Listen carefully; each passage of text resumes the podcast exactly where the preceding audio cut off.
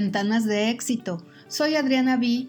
Hoy hablaremos del arte popular mexicano y nos vamos directamente a la Ciudad de México con Rubén Mica, quien es originario de esta bella ciudad, artista plástico, egresado del Instituto Nacional de Bellas Artes y estudió la carrera de esmaltista.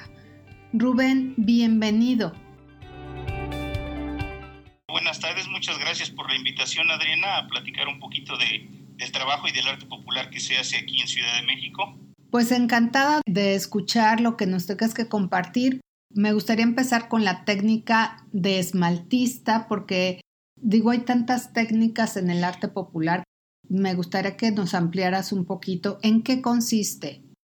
Mira, la técnica, estudié yo, te digo, en el Instituto Nacional de Bellas Artes, la carrera de esmalte alta temperatura. Te platico un poquito de, de lo que es el esmalte. Son este, polvitos vidriados que al tener contacto con un horno a 800 grados se funden sobre una placa de metal que puede ser cobre, puede ser plata o incluso oro y se hacen unas cosas preciosas. Es como un acabado vidriado que se le da al metal se pueden hacer, este, pues no sé, vasijas, cuadros. La técnica es muy favorable para poder desarrollarla en cualquier material de estos que te menciono. No tiene que ver nada con la cartonería, eso es lo que yo estudié en el IMBA, pero claro que te, te buscas este, desarrollar en diferentes técnicas y abarcas pues conocimientos de otras técnicas, no talla en madera, este, pintura al óleo, en fin, hasta la cartonería, ¿no? Rubén hace unos alebrijes mexicanos increíbles, pero además muy diferentes.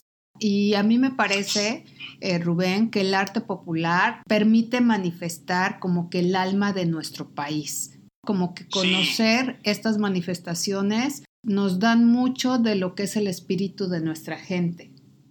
Sí, te platico un poquito de la historia de los alebrijes.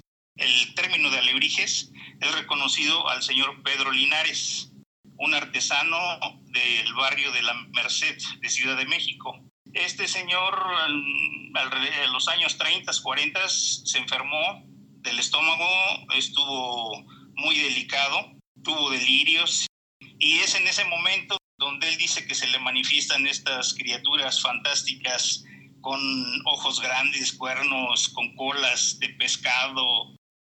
Y ahí es como nace la figura del alebrije. En esta alucinación de, la enfermedad se imaginó estos animales fantásticos. Eso es lo que dicen los libros o la de literaturas que tenemos del, artesano Pedro Linares. Es, es conocido la familia Linares en todo el mundo porque sigue la tradición sus hijos, sus nietos y hasta sus bisnietos también es de conocer en diferentes partes del mundo que también han ido a difundir el, trabajo de los alebrijes. Eso es la técnica tradicional de cartonería, la estructura de carrizo. Para hacer un este, alebrije monumental se usa esa estructura o incluso de metales. Si vas a hacer una pieza chiquita, claro, puedes usar alambre, dependiendo el, el, este, el tamaño de la pieza que vayas a elaborar. Ahora se, está, se están este, desarrollando nuevas técnicas y se están haciendo alebrijes como los que presentamos ahí en Seattle hace pues cinco años me parece y lleve esas piezas que son con la técnica nueva ahora ya son son como más modernos sin perder la tradición popular obviamente pero se pueden cargar se pueden manipular se pueden mover tienen luces es totalmente diferente porque a mí lo que más me sorprendió es esta iluminación que los hace majestuosos. Sí, lucen muy bonitos en la noche y, bueno, y que se mueven también y que puedes bailar con la gente, interactuar con los niños. Pues una técnica más moderna, ¿no? Para poder seguir este, creciendo en esto de, de los alebrijes. Oye, Rubén, ¿y esta técnica con esta iluminación es una técnica que tú desarrollaste? No, mira, esto surgió hace cinco años por un proyecto del Museo de Arte Popular de la Ciudad de México. Primero se mandó a, un, a otro artista, Raúl Rosas, a Francia. De ahí es de donde vienen las luces, a Lille, Francia, a dar unos talleres, a intercambiar conocimientos. Y luego ya que hubo una retroalimentación con esas personas de allá, trajo los conocimientos y aquí se convocó un taller para desarrollar esa técnica y este, implementarla con los alebrijes, con lo que hacemos nosotros, ¿no? Aquí en Ciudad de México. Entonces tuve la fortuna de ser invitado por otro gran maestro Oscar Becerra, que me invitó a participar en este proyecto. Y pues bueno, a, raíz de ese proyecto nos ha tocado estar saliendo y creando este tipo de piezas. Oye Rubén, estos talleres, ¿dónde los imparten? ¿A qué tipo de gente les dan estos talleres? ¿Cómo pasa? Esto se convocó en el Museo de Arte Popular, pero fue abierto a todos los artesanos que participan en, en los desfiles que mencionabas de los monumentales cada año. Se hizo la convocatoria abierta, se inscribieron las gentes que quisieron participar, o sea, no, no iba a haber un pago. O sea, si tomaba uno el taller era nada más por conocimiento y por aprender, no, no le iban a pagar a uno su tiempo, ¿no? Entonces, pues mucha gente no, quiso participar. y dentro, dentro de las que convocaron, convocaron a este amigo que te digo, conformó su equipo y, y me invitó a participar en ese proyecto. Éramos como siete personas al principio de ese proyecto para nuestras piezas. Ahora únicamente trabajamos él y yo nada más, este, las piezas actuales las trabajamos nada más él y yo.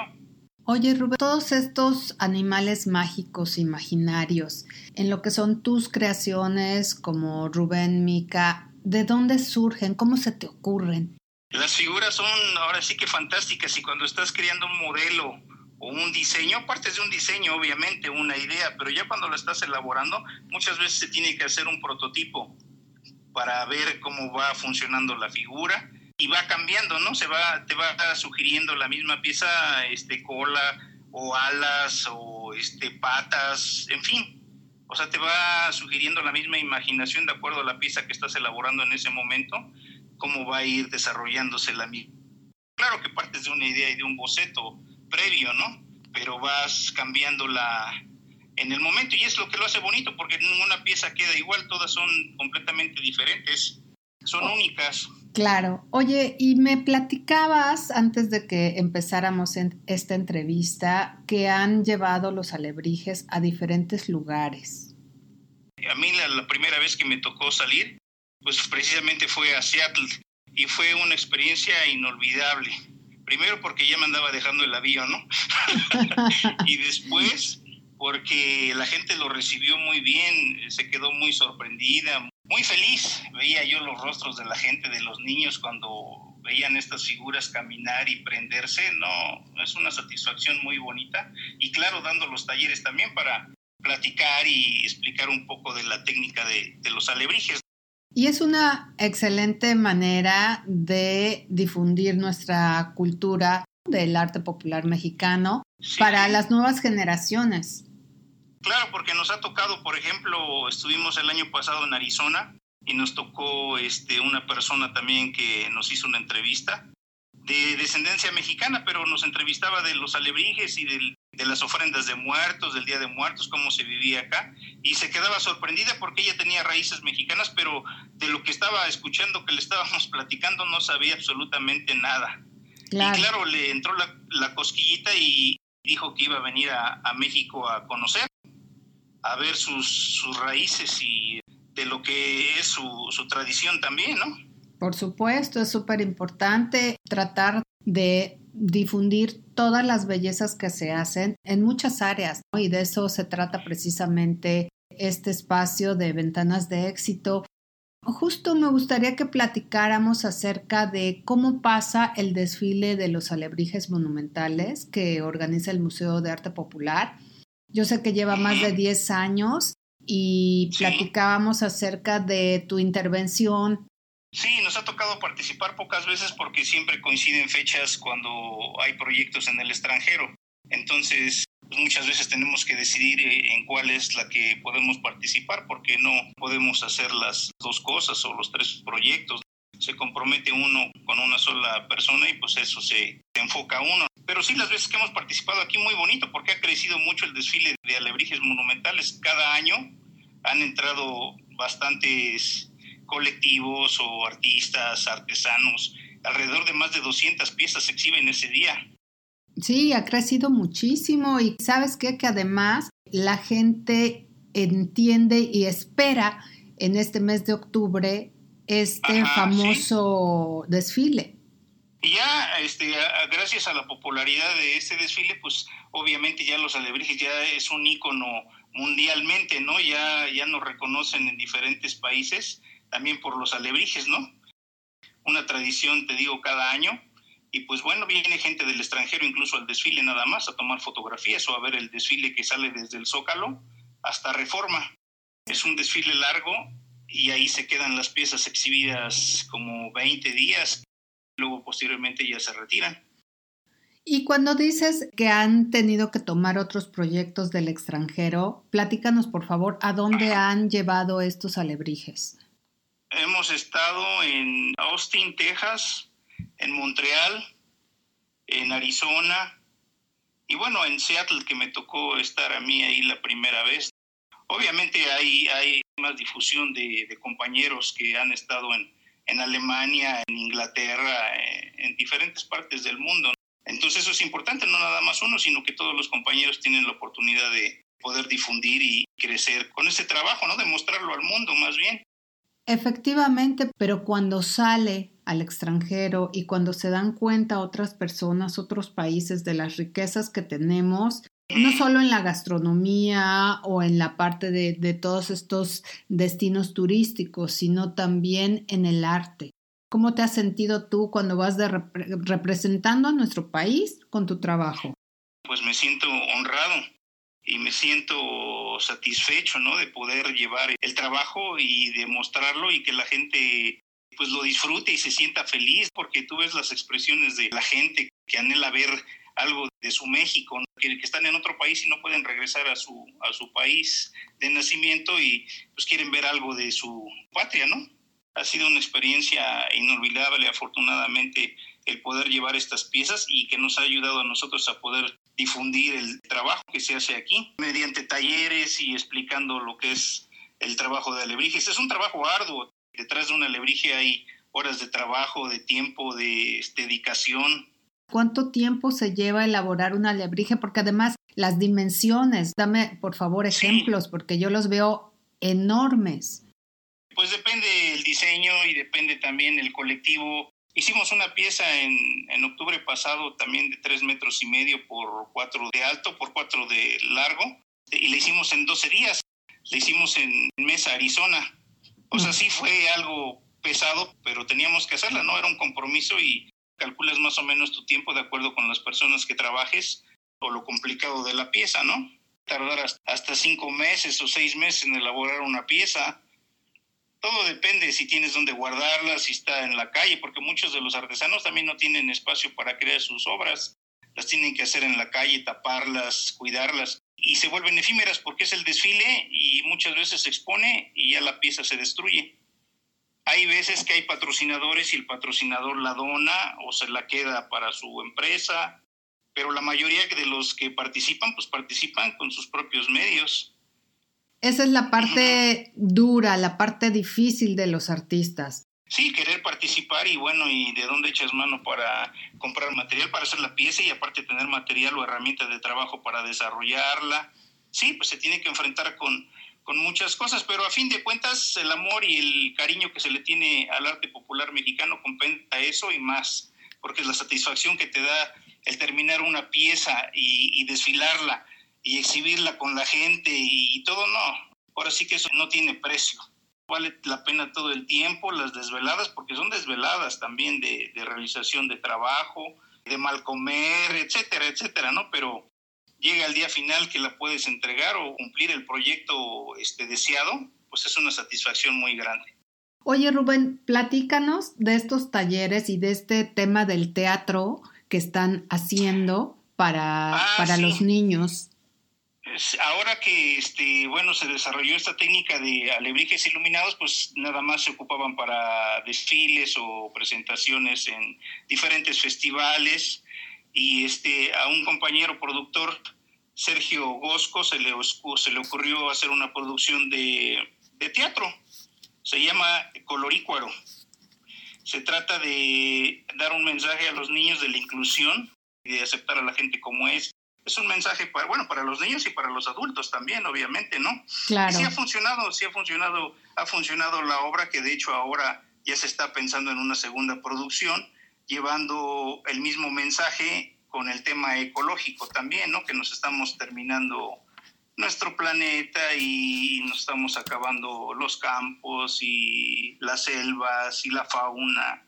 Entonces hacer un poco de conciencia para incluir eso a los niños. Oye, ¿y esta obra dónde la llevaron a cabo? De hecho surgió, te digo, en el Museo de Arte Popular, fue como el padrino del proyecto porque pues ahí es donde se desarrollaron los alebrijes. De hecho, partes de, ese proyecto salen algunas piezas en esa producción. Y también tenemos un proyecto ya confirmado para, vamos a Denver, Colorado, para las fiestas de Día de Muertos en octubre. Pero ahí vamos a hacer eh, unas figuras para un jardín botánico.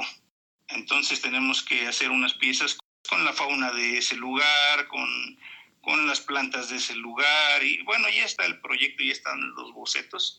Ya nada más que llegue este amigo para poder trabajar juntos. Pues me parece hermoso el trabajo que están llevando a cabo. Esto de la obra de Colorícuaro me parece de verdad un muy bello proyecto porque además hace rato decías que las piezas son efímeras, pero yo creo que cuando llevas un mensaje a los niños y los mensajes que ustedes están tratando de difundir con su arte, la naturaleza. Sí, sí, ese es, ese es el mensaje que tenemos que, pues de lo que se trata el proyecto, ¿no? De, de tratar de concientizar y de, de ser un mejor planeta.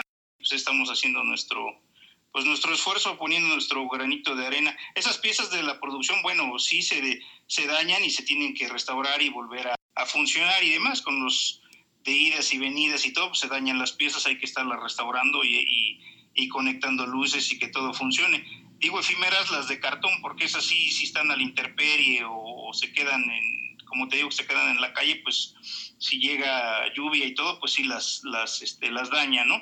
O que mucha gente ya no tiene dónde guardarlas o, o recuperarlas, pues las, pues las destruyen. Las destruyen después del desfile, ¿no?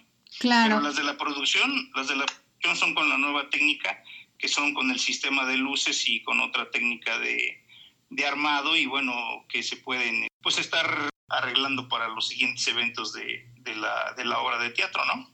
Y lo que me gusta mucho de esta técnica de esmaltista que nos platicas hoy es que, Ajá. bueno, las bases vienen de este señor Linares de los años 30, como ya nos platicaste, pero cómo han ido innovando, han ido recreándose los artistas, es lo que me parece que hay que destacar en este episodio porque pueden existir muchos temas que se van convirtiendo en parte de nuestra cultura, pero Claro, ¿cómo sí. logramos innovar? ¿Cómo logramos darle la vuelta para hacerlo más novedoso, para que las nuevas generaciones aprendan que hay otros caminos también?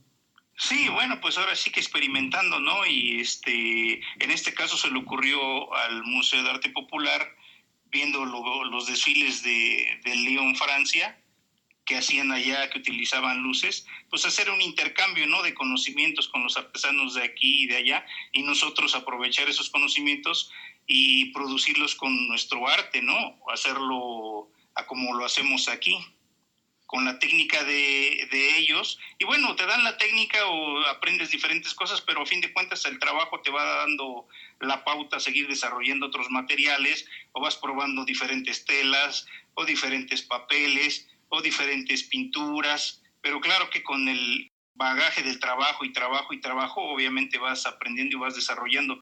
Esto me funciona mejor o no, porque esto no me funcionó, pero ya lo intenté. O sea, así se van dando las cosas. Y creando tu propio estilo, ¿no? Sí, el estilo y la técnica, pues obviamente con el bagaje de, de, trabajo y trabajo y trabajo, pues vas desarrollando otra técnica, vas probando materiales, papeles, pin, pinturas, pigmentos, telas y obviamente pues que se pueden hacer alebrijes, pero ya con, con otra técnica más moderna, ¿no? O con materiales más actuales. Pues hermoso trabajo el que están haciendo, me encanta y por supuesto este espacio es para difundir todo lo que están haciendo los mexicanos en diferentes partes del mundo. Rubén, muchas gracias por acompañarnos y mostrarnos un poco más del mundo de los alebrijes.